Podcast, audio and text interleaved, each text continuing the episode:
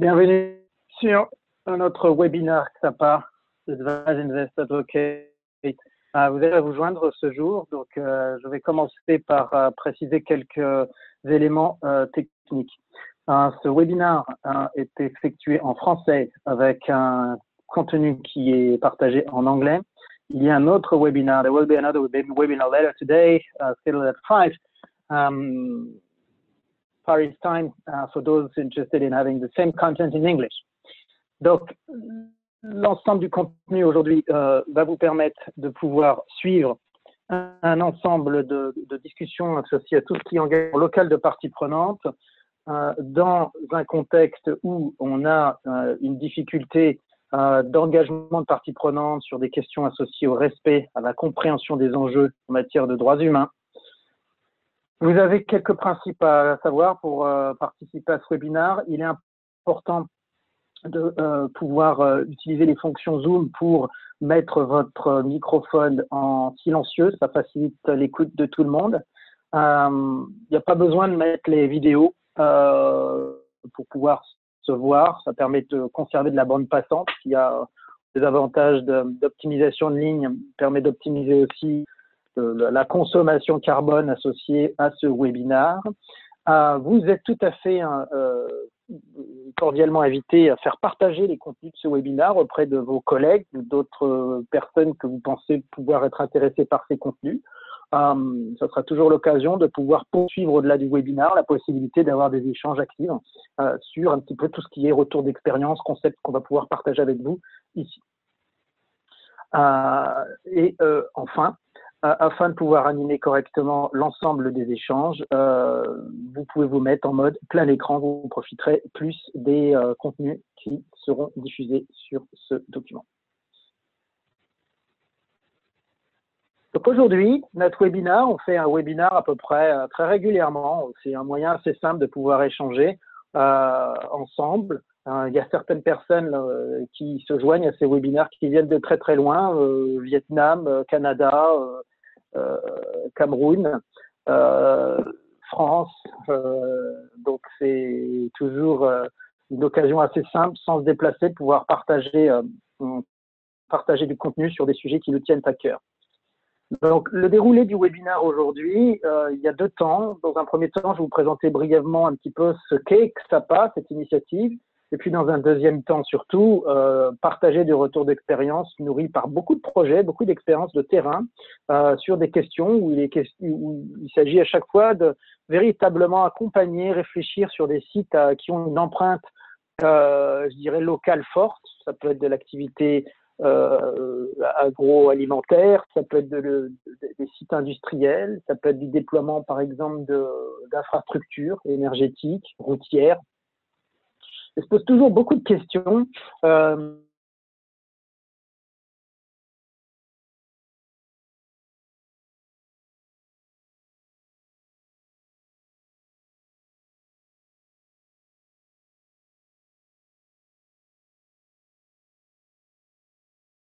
vous allez comprendre notre perspective sur ces sujets-là. Donc, SAPA a été créé euh, en 2019 euh, de manière à accélérer la contribution du secteur privé aux enjeux euh, de l'agenda 2030, qui couvre bien évidemment un certain nombre de sujets, notamment sociaux, qui ont une dimension de respect des droits humains importante.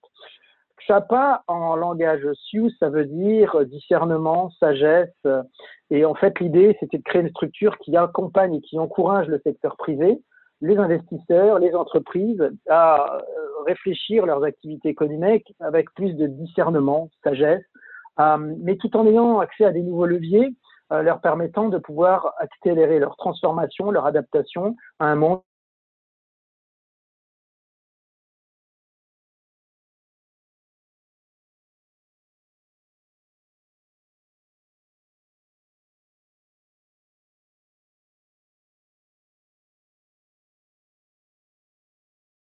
en matière de, d'enjeux associés, on va dire, à l'agenda 2030, donc sur leur, euh, leur volet environnemental, leur volet social, leur volet éthique, et puis surtout voir ce qu'ils peuvent faire de nouveau, de différent, euh, pour aller plus vite, plus fort dans leur transformation et leur adaptation, puisque nous avons sorti un rapport en début d'année sur ces questions-là. Nous savons que les dix années qui s'offrent, qui s'ouvrent devant nous sont des années critiques. À cet effet, nous avons effectivement aussi un deuxième pilier, qui est un pilier d'investissement, dans lequel nous faisons de l'ingénierie financière, du rassemblement de fonds et du déploiement de programmes permettant de pouvoir mobiliser des ressources euh, à une échelle différente de ce qui est fait plus classiquement euh, par bon nombre d'acteurs privés pour pouvoir déployer plus vite, plus fort des programmes de transformation environnementale, sociale.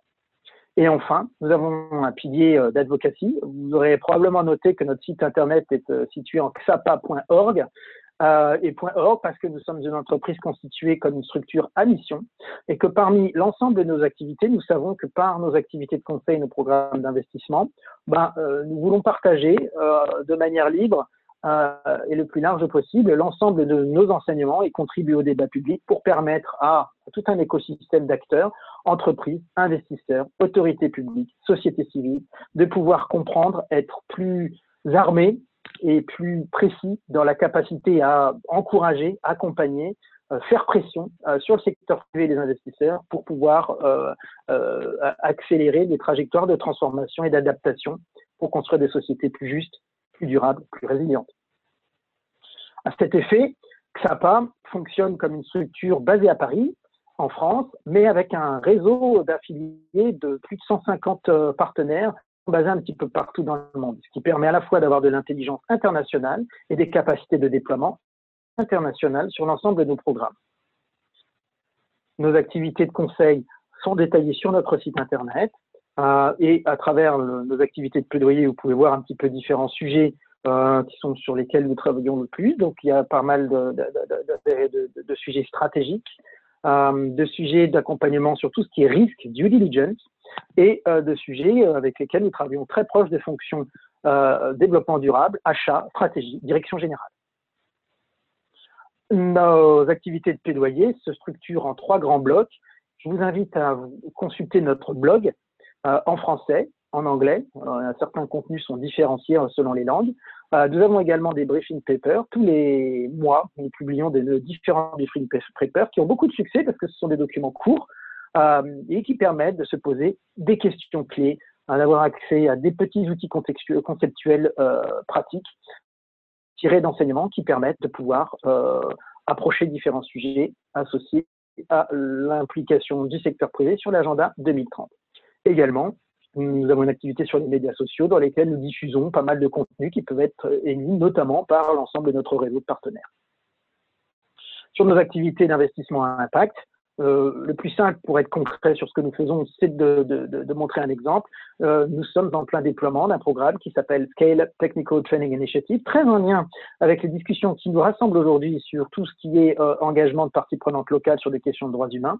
C'est un programme euh, dans lequel nous déployons, à travers de solutions digitales et de moyens financiers d'investissement à impact, l'accès pour des fermiers euh, sur des productions agricoles euh, à vocation agroalimentaire ou industrielle, euh, de l'accès de la formation agronomique, technique, et puis l'accès à d'autres d'autres services, assurances notamment, et l'ensemble de ces activités permettant de pouvoir faire monter en compétences des personnes qui sont exclues souvent des schémas classiques d'accès à de la formation technique, et par-delà, leur permettre d'avoir accès à des conditions de travail meilleures, des salaires décents, des pratiques agricoles leur permettant de pouvoir mieux gérer leur environnement et la préservation de la biodiversité, et donc ainsi de contribuer plus activement à euh, l'atteinte de l'agenda 2030 pour eux-mêmes sur leur territoire, mais également, si on remonte la chaîne, pour les acheteurs de produits agroalimentaires et industriels.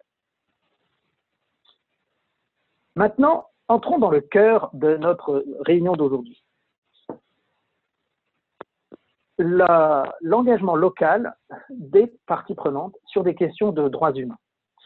Alors, c'est une thématique qui peut paraître un petit peu floue, un petit peu vaste. Alors, le plus simple pour l'aborder, c'est de commencer par quelques exemples. En général, on connaît cette thématique-là plus par les problèmes qu'elle peut générer, les controverses qui sont créées.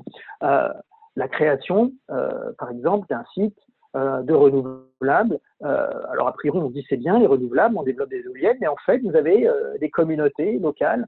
moi, j'ai connu des situations comme ça aux États-Unis, en Brésil, au Kenya, par exemple, ou en Danemark, en Angleterre, où en fait, les communautés locales ne veulent pas des éoliennes pour toutes sortes de raisons. Alors, des raisons euh, en général qui peuvent être évoquées, c'est tout simplement le fait que certains riverains trouvent que c'est pas très beau, ce qui n'est pas forcément la première préoccupation en matière de droits humains, mais ça peut poser d'autres questions beaucoup plus fondamentales, comme, par exemple, euh, dans, le déploiement d'un parc, euh, parc d'éoliennes, euh, le maintien d'autres activités économiques parallèles, la terre, l'accès à la terre qui est dévolu au développement d'énergie renouvelable, bah, peut poser question en matière de maintien de culture vivrière pour les populations locales. D'autres activités économiques, ça peut être la question, euh, si on fait de l'écotourisme et que euh, les éoliennes euh, posent question sur, sur, sur, sur, des espaces préservés, eh ben, les personnes qui vivent de l'écotourisme se plaignent. et là, on touche à des droits qui sont assez importants, puisque ce sont des droits qui sont associés à, au droit de disposer notamment de l'espace sur lequel on, évolue, le droit de pouvoir maintenir une activité économique. Après, on peut toucher à des choses encore plus sensibles, par exemple l'allocation de la terre euh, qui peut être pour certaines populations considérée comme une terre euh, sacrée, ou en tout cas une terre qui a une, vocation particulière, par exemple une terre dans laquelle on a pendant, longtemps euh, considéré que c'était une terre dans laquelle il y avait un cimetière, dans, laquelle on peut aller euh, voir des personnes de sa propre famille, grands-parents ou autres, qui y sont enterrés. Il y a des cas comme ça qui peuvent se poser, et j'en ai vécu euh, très directement. Donc, et que ça peut être des sujets extrêmement sensibles. Donc on peut avoir comme ça une multitude d'enjeux euh, qui peuvent toucher à toutes sortes de droits, euh, qui peuvent euh, émaner sur une simple initiative qui peut être a priori de bon sens, développer des énergies renouvelables et donc développer des éoliennes. Et donc un exemple comme ça est assez simple et montre comment on peut avoir l'impression d'être du bon côté, se développe des énergies renouvelables. Et donc j'ai fait exprès de prendre cet exemple pour pas prendre un exemple beaucoup plus classique, comme on en trouve beaucoup plus dans la presse sur euh, des activités euh, d'extraction, par exemple minières, euh, d'énergie fossile, et où pour autant un certain nombre d'enjeux de violation des droits humains peuvent se poser pour les communautés locales. Alors comment l'anticiper? Comment le gérer? Comment être inclusif dans l'approche? C'est tout l'enjeu que je vais essayer de vous montrer sur le temps de notre webinaire aujourd'hui. Cela se situe dans un cadre. Le cadre euh, dans lequel je veux vous euh, projeter et que un certain nombre d'entre vous connaissent, c'est évidemment le, cadre des Guiding Principles of Business and Human Rights, le principe directeur euh, des, entreprises et du respect des droits humains qui a été édicté en 2011 par les Nations Unies, qui est en cours de revue et qui a vocation à devenir toujours plus précis et toujours plus contraignant. Euh, pour euh, les milieux économiques. Donc il faut le connaître.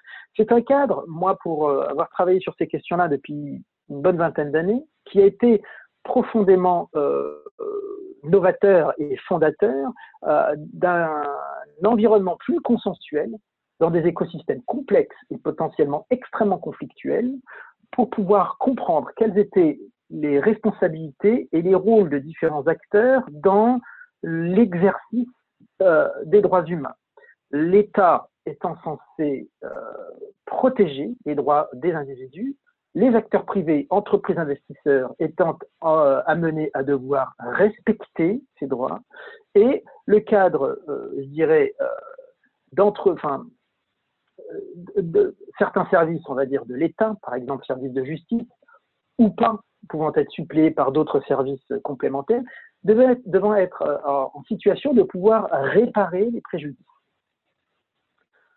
Euh, ce cadre-là, puisqu'on nous sommes en 2020, est un cadre qui a été profondément façonné, qui a été travaillé. Nous avons beaucoup de blogs sur ces questions-là, donc je vous invite à, les regarder pour rentrer plus dans le détail, et notamment sur tout ce qui est euh, activités euh, plus réglementaires, enfin contraignantes réglementaires qui vont y être associées, et, les grands sujets qui animent ces, ces débats-là qui sont extrêmement actifs aujourd'hui. Pour autant, euh, le monde en 2020, évidemment, a beaucoup changé par rapport au monde de 2011. C'était quand même il y a pratiquement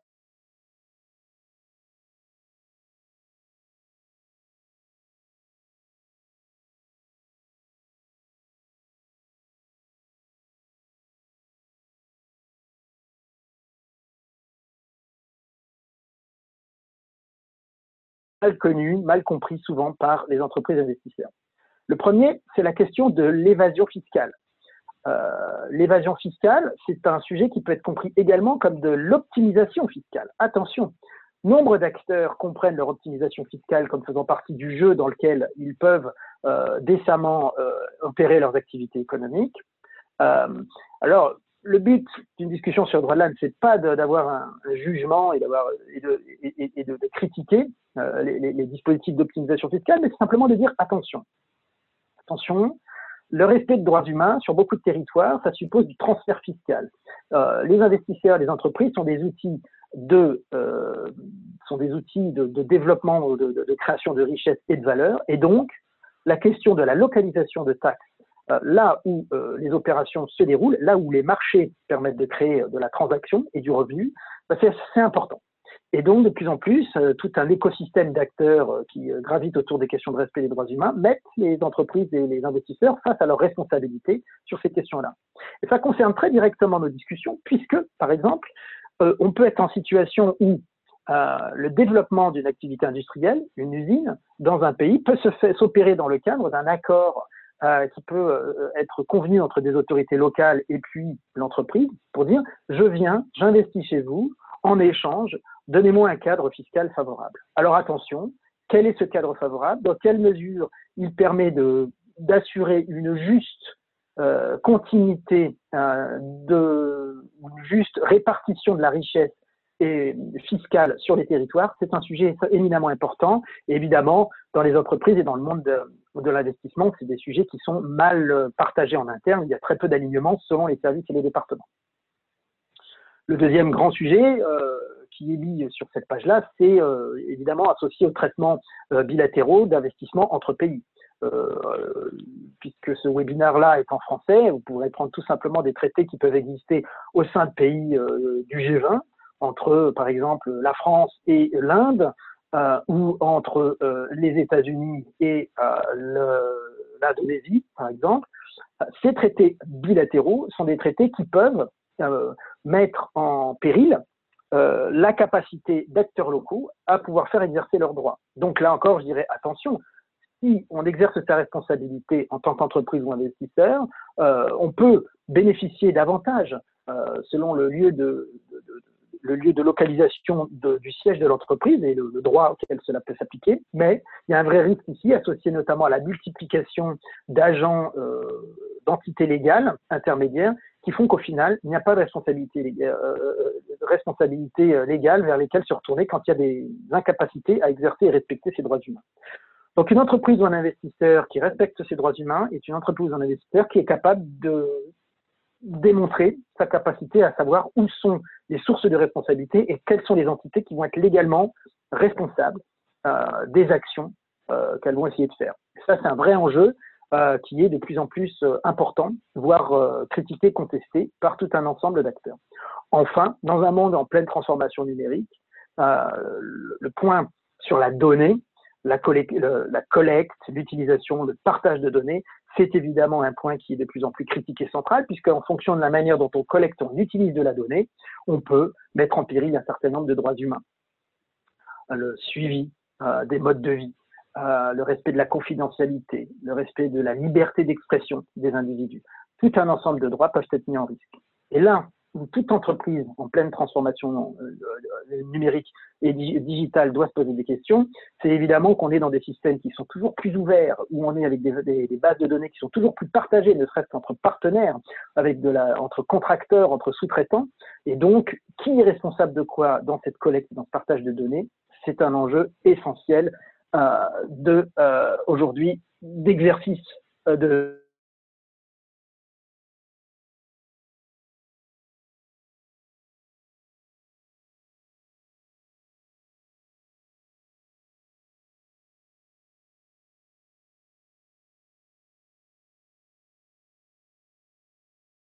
qu'il a été mis en place euh, en France est un outil euh, qui a ses forces et ses faiblesses et surtout qui s'inscrit dans une dynamique beaucoup plus large. Et je pense qu'il est essentiel d'aborder la question du devoir de vigilance pas comme quelque chose de national et local, même s'il y a des véritables euh, disparités ou hétérogénéités hein, d'initiatives locales, donc l'initiative sur l'esclavage moderne britannique, l'initiative euh, néerlandaise sur le travail des enfants, par exemple. d'autres initiatives en cours de rédaction. Aux États-Unis, en Californie, depuis une quinzaine d'années, il existe une initiative sur le trafic humain. Donc en fait, il y a beaucoup d'initiatives comme ça locales qui viennent converger globalement autour de la même logique, même si elles peuvent les approcher avec un périmètre différent en termes de scope. Le devoir de vigilance français euh, intègre dans son périmètre évidemment toute la chaîne, euh, la supply chain, donc en fait toute la, filière de, sous-traitance, euh, ce qui n'est pas forcément le cas des autres, des, autres outils. D'autres outils comme par exemple le, l'acte californien sur le trafic humain s'intéresse à la question du trafic humain initialement tiré sur les questions de prostitution et ensuite s'élargissant euh, sur toutes sortes d'autres euh, sujets sur lesquels euh, un travailleur migrant qu'on va retrouver dans un, dans, un champ de, par exemple, de tomates en Californie ou en Floride, bah, dans quelle mesure, en fait, il est, il est victime d'une activité de trafic humain. En fait, il y a toutes sortes d'extensions. Donc, vous avez beaucoup d'initiatives comme ça qui s'intéressent à des sujets qui peuvent émaner de différents territoires, mais en fait, je pense que ce qui est intéressant pour des, des investisseurs qui ont des, positions un peu partout dans le monde ou pour des entreprises qui ont euh, également, qui sont plein dans la mondialisation, c'est de voir la convergence de l'ensemble de ces, euh, initiatives-là et voir au final, euh, outre bien sûr la conformité réglementaire locale à laquelle on est assujetti, vers où ça va? Et vers où ça va, on voit clairement clairement, euh, qui est une grande dynamique, notamment européenne, mais pas seulement. Les Japonais s'intéressent beaucoup à ces questions-là, par exemple, à travers les, leurs agences de développement. Euh, il y a la question de la conformité avec une transparence toujours plus obligatoire sur la manière dont on conduit un devoir de vigilance sur ces droits humains dans ses activités, ses joint ventures et sa chaîne d'approvisionnement.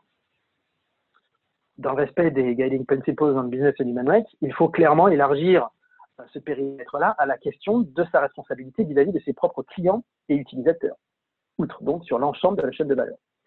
Donc, les droits humains, dans leur dimension la plus holistique, hein, une centaine de droits humains, hein, si on prend la Déclaration internationale hein, des, droits, des droits humains, premièrement, sur une chaîne de valeur complexe, client, opération, chaîne d'approvisionnement, sur un ensemble d'activités, monde, joint venture, et donc sur l'ensemble de toute cette complexité-là, et c'est extrêmement complexe comme travail, de plus en plus on est amené à dire finalement, par rapport à mes opérations, les produits que je fabrique, les produits que je vends, quels sont les droits humains euh, auxquels je suis confronté, que je peux mettre en risque pour quel type d'utilisateur ou de parties prenantes euh, qui peuvent être associées, on va appeler ça les détenteurs de droits, mes employés, euh, mes sous-traitants, des communautés qui habitent en proximité de mes sites, euh, des clients.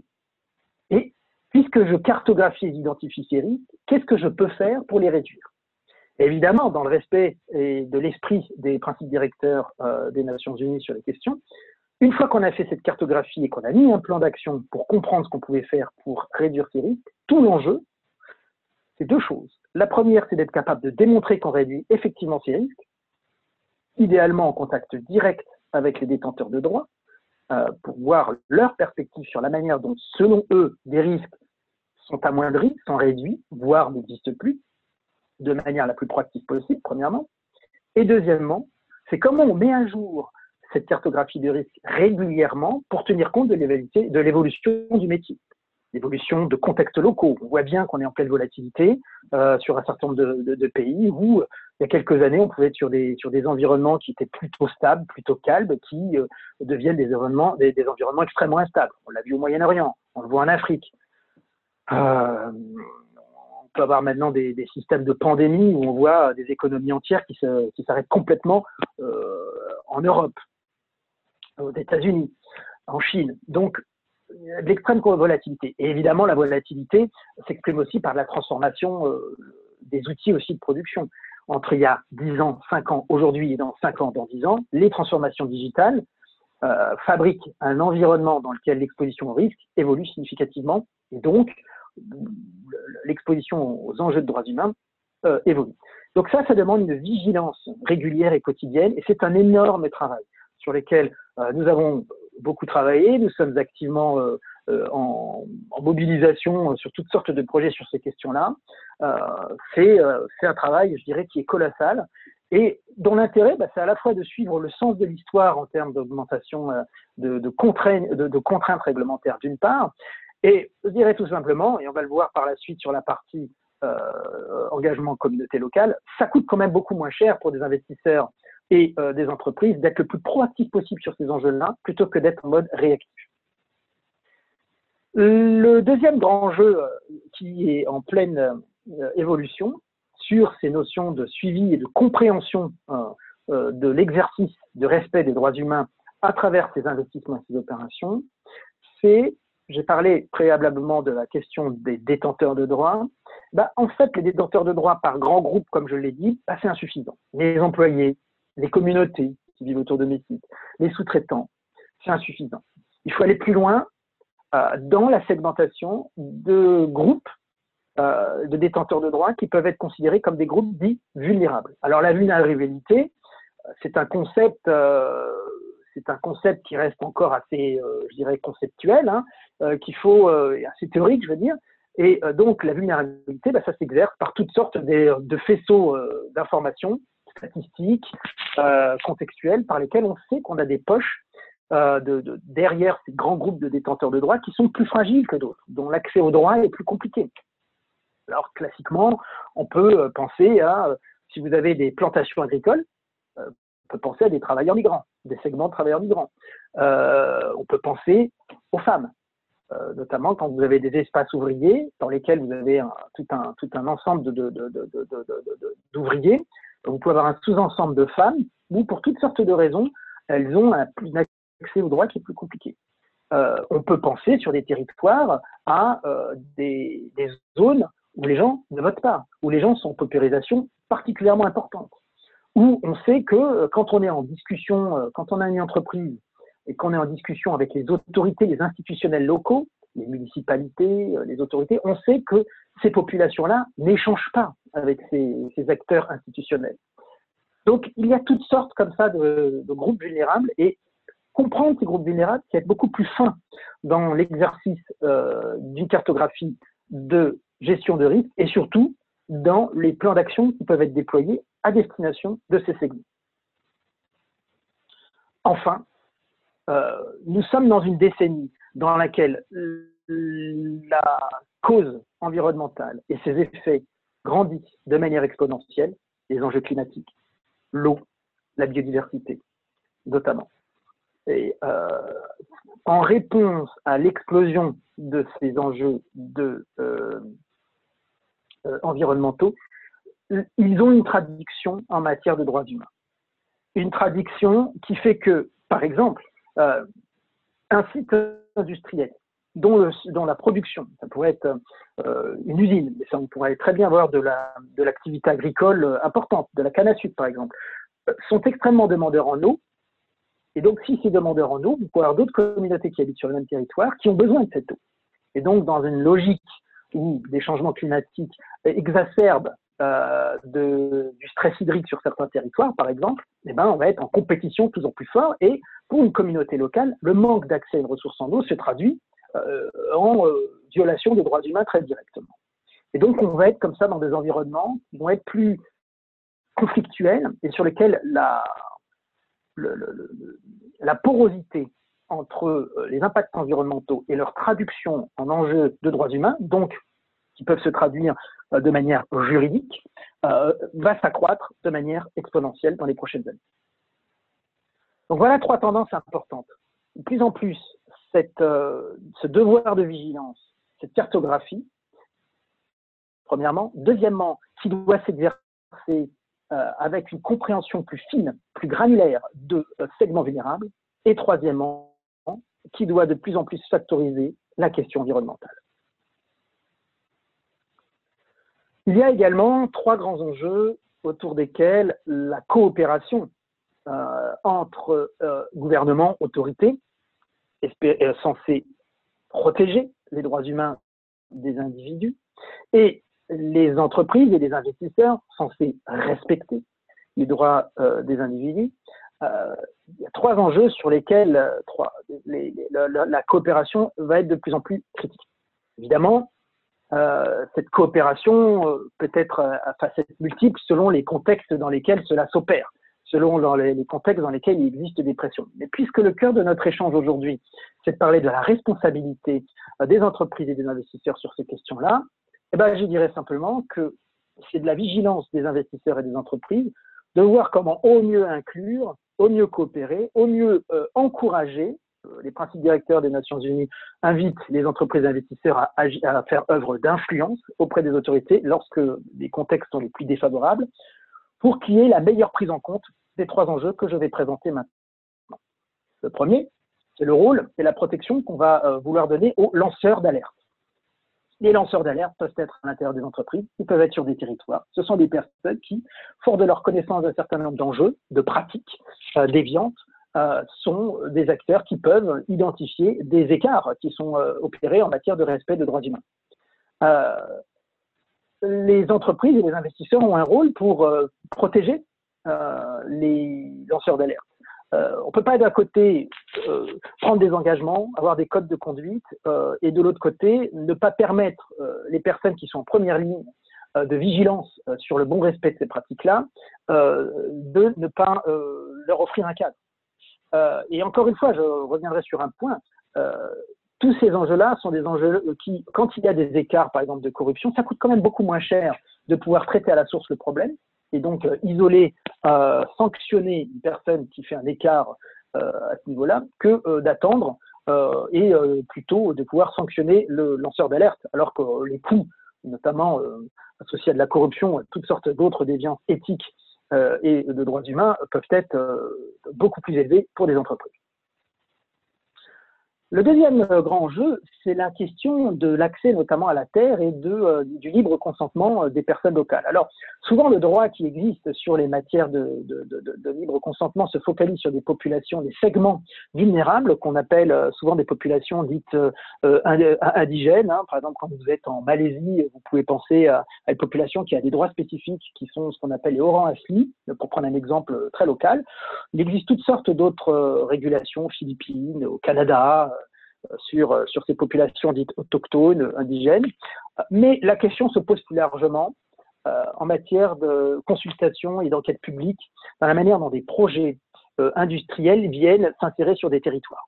J'ai travaillé moi-même sur des projets dans lesquels euh, les entreprises se retrouvent euh, prises en étau entre d'un côté des États qui veulent emménager des territoires et qui font des appels d'offres et puis qui donnent des projets euh, de développement d'infrastructures à des entreprises. Et puis quand les entreprises arrivent sur le territoire pour lancer les projets, et eh ben en fait ils ont besoin de faire face à une grande fronde de populations locales qui sont pas au courant du projet, qui n'en veulent pas et du coup qui dans des logiques extrêmement conflictuelles.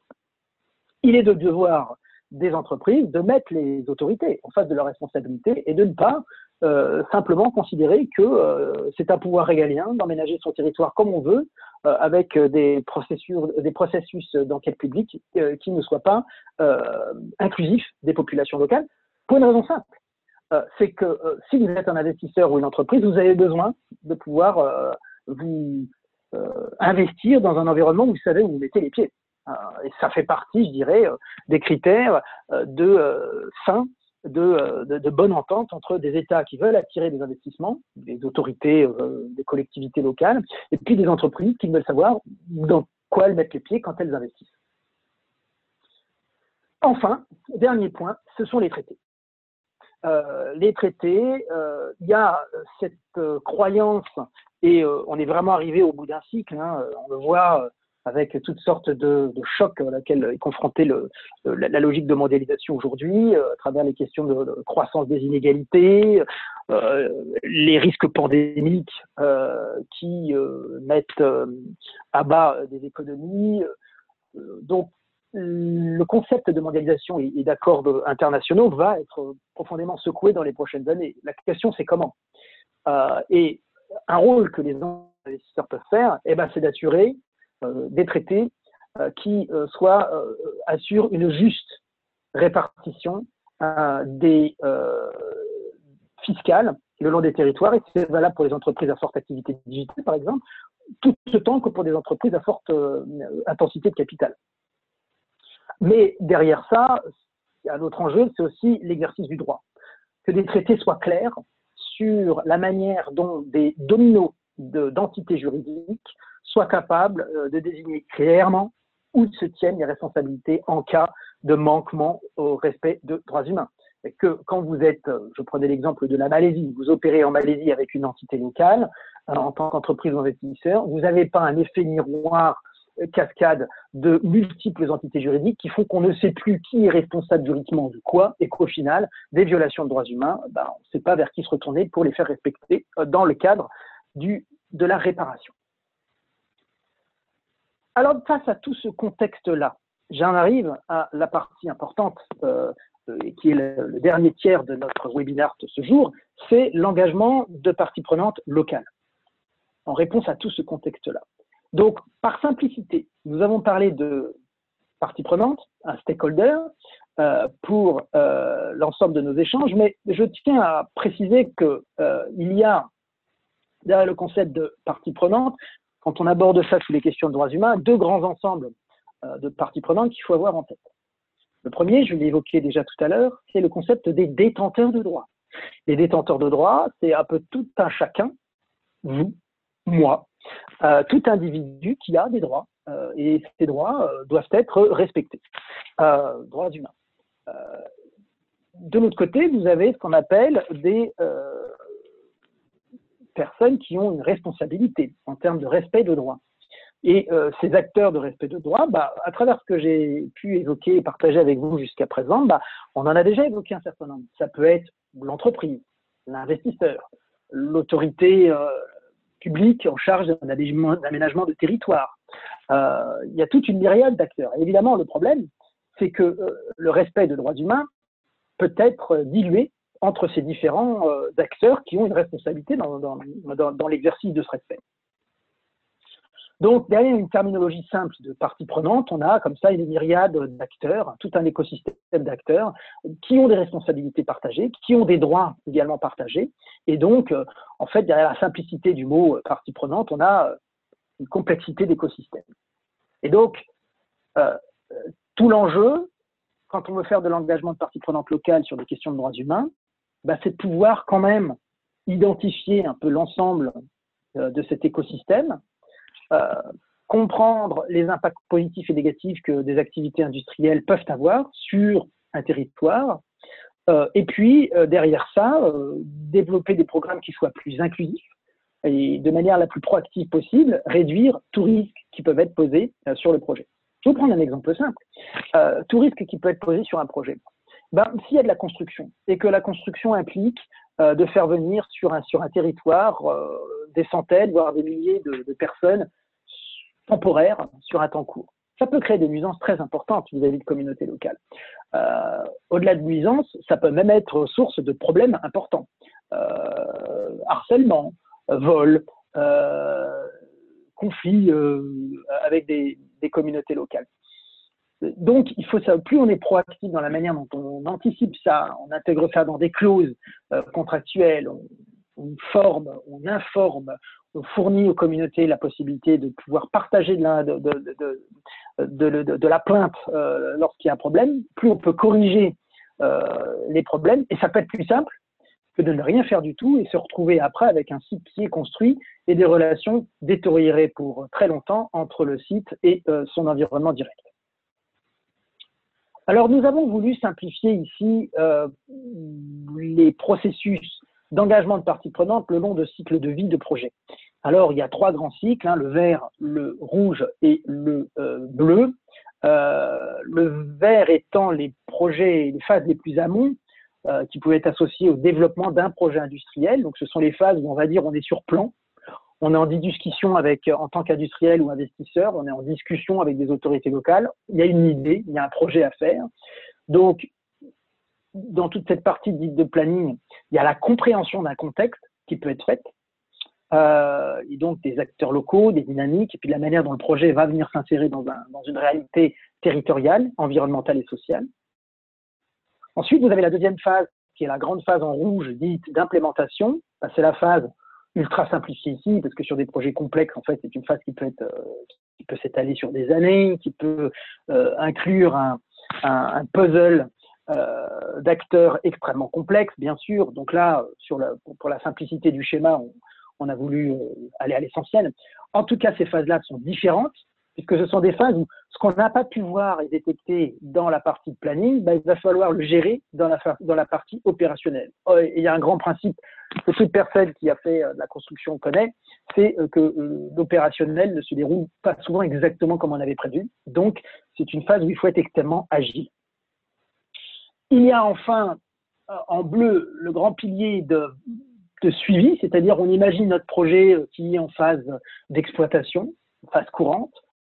Bah, la réalité de la phase courante, c'est qu'il peut y avoir une évolution du territoire, c'est-à-dire, euh, euh, par exemple, on était dans une zone relativement rurale et puis il y a pas mal d'urbanisation qui fait que les problèmes de droits humains, euh, la cartographie d'enjeux qu'on avait pu identifier bah, doit évoluer parce que le territoire évolue, ça peut être une possibilité. Ou enfin, une autre possibilité, qui est toute en fin de ce schéma, qui est quand même très important, c'est tout ce qui est clôture.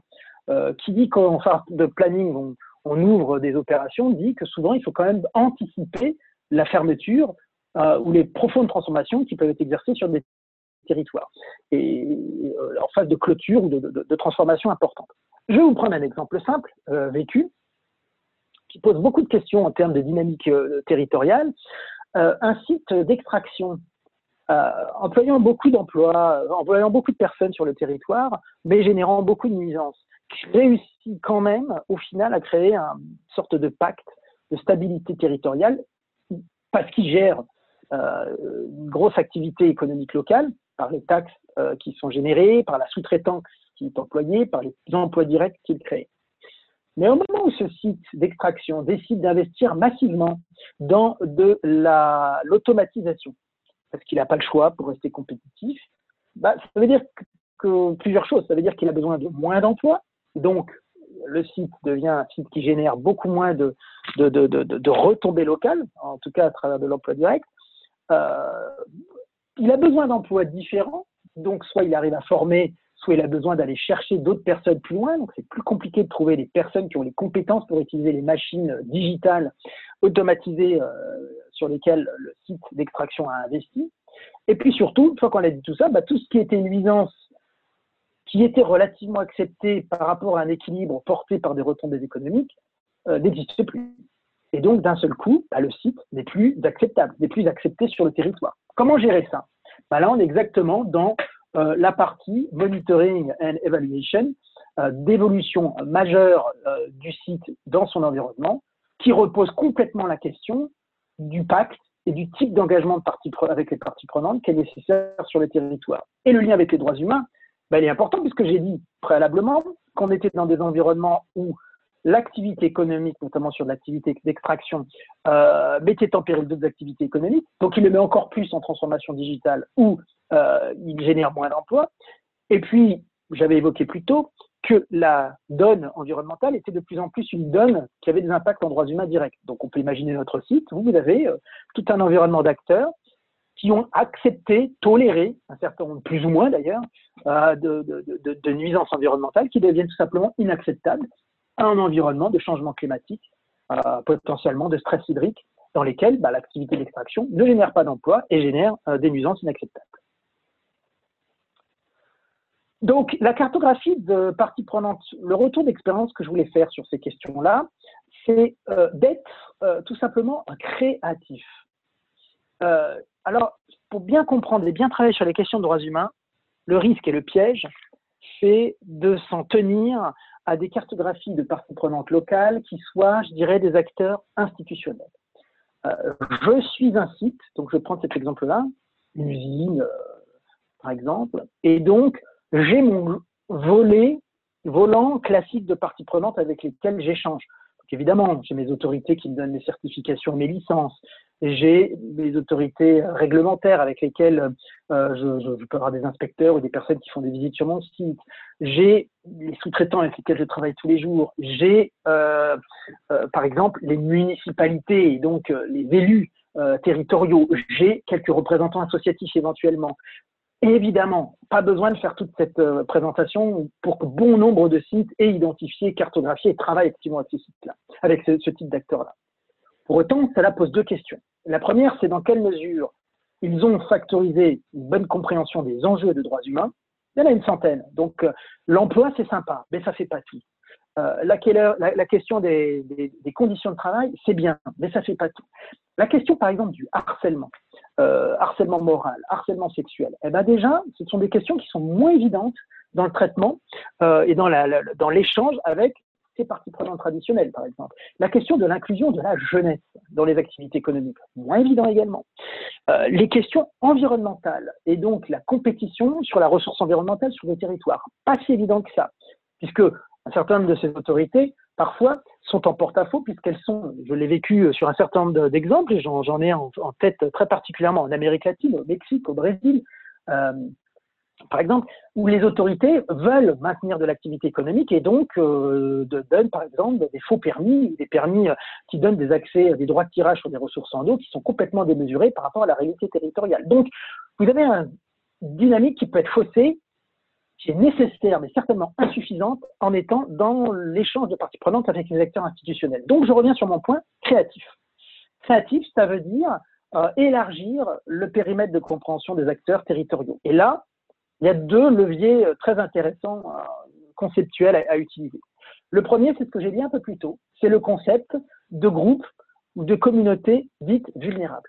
Comment je peux aller plus loin dans la compréhension de mon territoire à travers ce concept de vulnérabilité? Qui, quel segment, quel type de population territoriale peuvent être des segments dits vulnérables? Des territoires qui votent pas, des poches de pauvreté particulièrement fortes, euh, la question du genre, les femmes, euh, la question des travailleurs migrants, par exemple, euh, sur des territoires.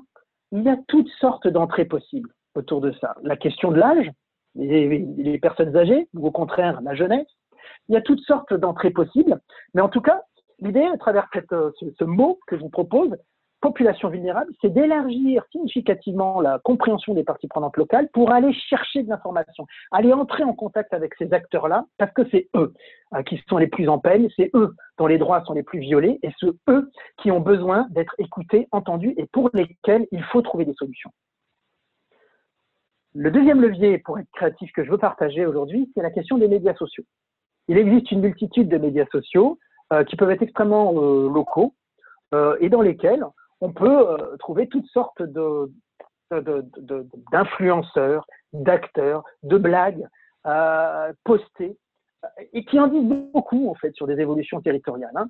Et donc là, ça peut être du Instagram, ça peut être du Twitter, ça peut être du Facebook, ça peut être du TikTok, euh, ça peut être, il y a toutes sortes de réseaux sociaux. Et ces réseaux sociaux-là, très locaux, permettent aussi de pouvoir comprendre un petit peu des jeux, des, des dynamiques locales. Et donc la question, si on est investisseur ou euh, un acteur avec euh, une présence locale forte, bah, c'est de comprendre comment, évidemment, cette, euh, ce, flux d'informations dans les médias sociaux impacte ou met en, met en, exergue certaines activités de l'entreprise.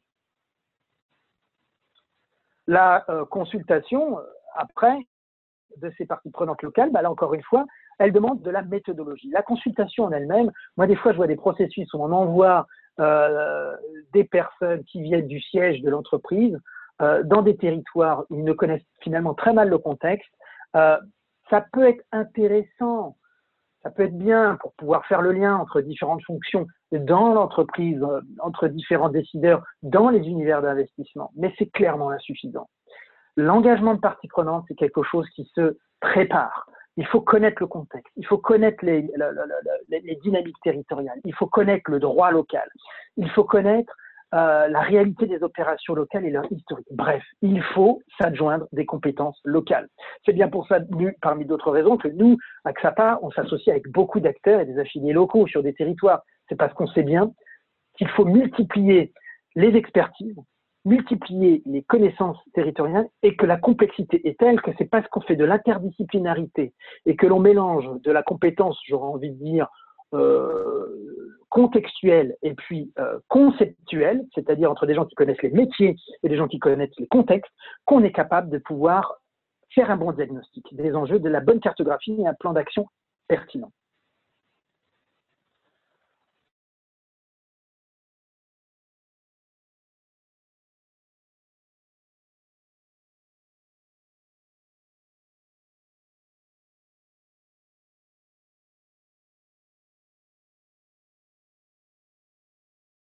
À ce moment de notre échange, de notre webinaire, la cartographie des parties prenantes et des enjeux, c'est bien.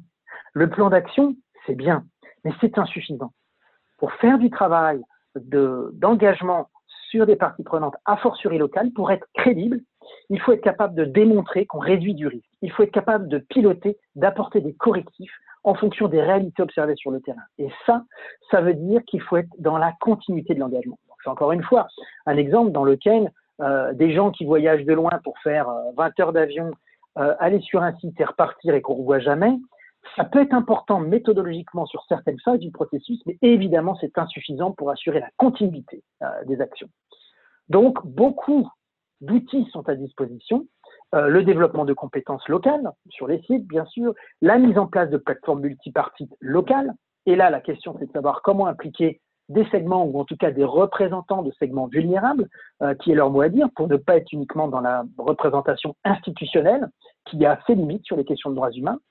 Euh, quels sont les mécanismes de plainte qu'on peut mettre en place sur ces questions-là pour que tout un chacun puisse actionner un site internet, son téléphone portable, euh, une ligne téléphonique comment le, suivi notamment de médias sociaux permet de voir des dérapages, des déviances, des correctifs et comment, une fois qu'on a tous ces dispositifs en place, on est capable de porter du retour d'expérience et voir comment affiner, piloter, améliorer son processus. C'est comme ça qu'on est responsable euh, et qu'on respecte ses droits humains et c'est comme ça qu'on est crédible euh, et qu'on construit de la confiance dans la durée avec les parties prenantes locales.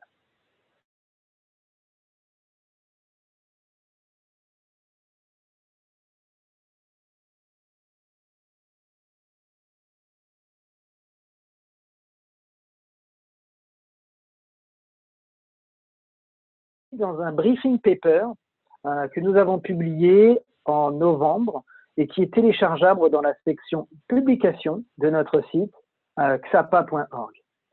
Et euh, ces briefing papers permettent d'aller un petit peu plus loin dans l'outillage, et c'est ce que je disais tout à l'heure sur l'ensemble de nos briefing papers, ils permettent de pouvoir avoir un petit peu d'informations sur le, le long des différentes phases, vous voyez, différents éléments. Alors, ce briefing paper existe également en français. Notre webinaire euh, de euh, ce, temps est exécuté en français. Donc, ça permet d'avoir du contenu, de l'information disponible également en français.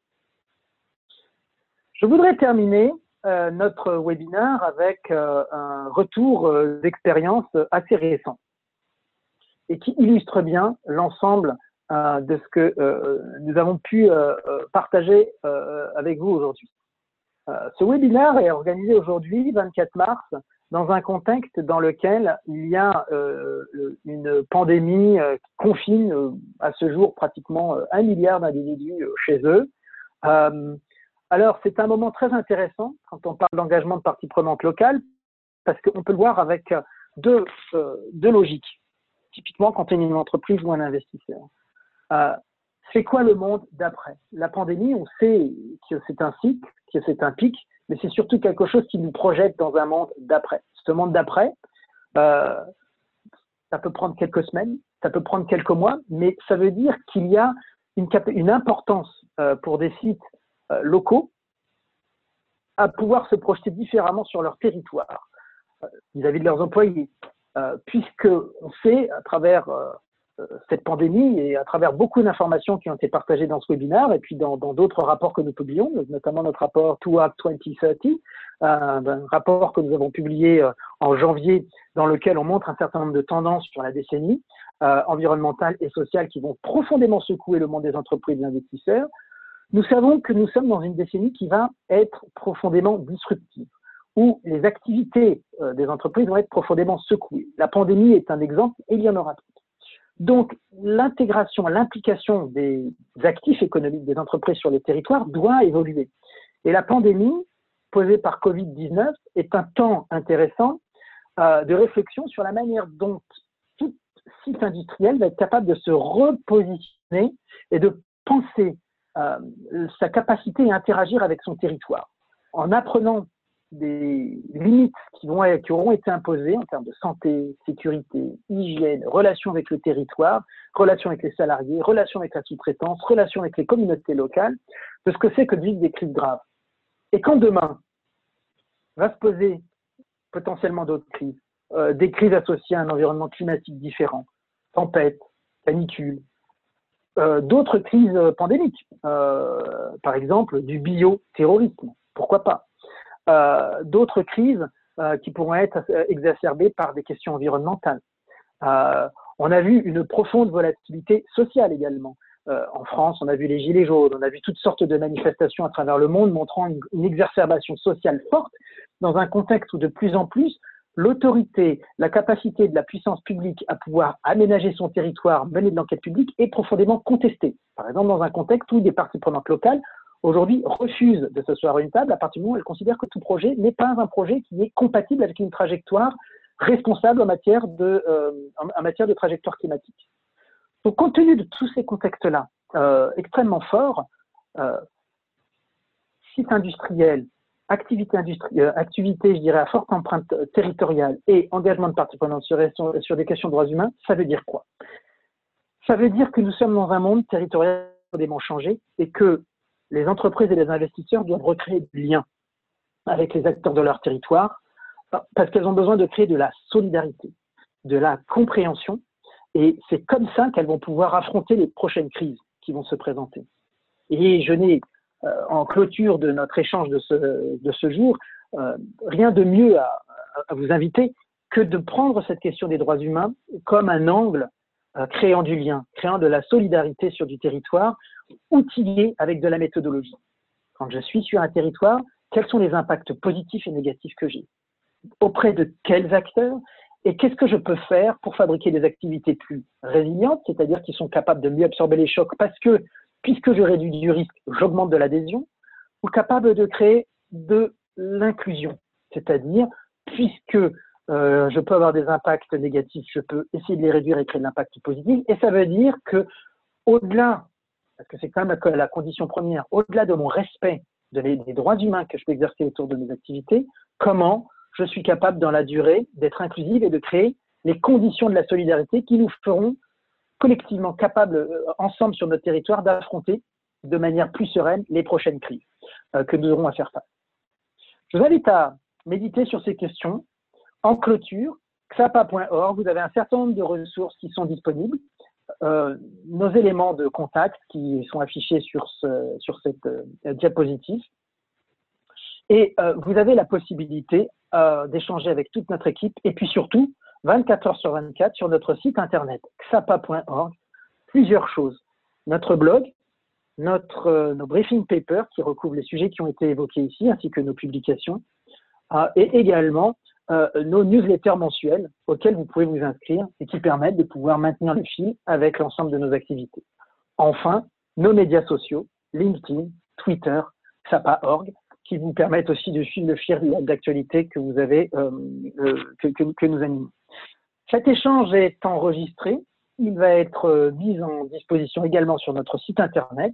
Hein, s'il vous a plu, si vous l'avez intéressé, si vous l'avez trouvé intéressant, n'hésitez surtout pas à le partager auprès de vos collègues, à communauté et à partager la bonne parole puisque ça fait partie de nos missions en tant qu'entreprise à mission chez XAPA.org de plaidoyer. Et nous voulons, à travers la diffusion de ce type de, de webinar, augmenter la compréhension et l'action du plus grand nombre d'acteurs privés possibles pour, pour créer un monde plus juste et plus durable. Je vous remercie pour votre attention. J'espère que ce webinaire vous a intéressé. Si vous avez les moindres remarques ou les moindres commentaires, n'hésitez pas à nous contacter par email.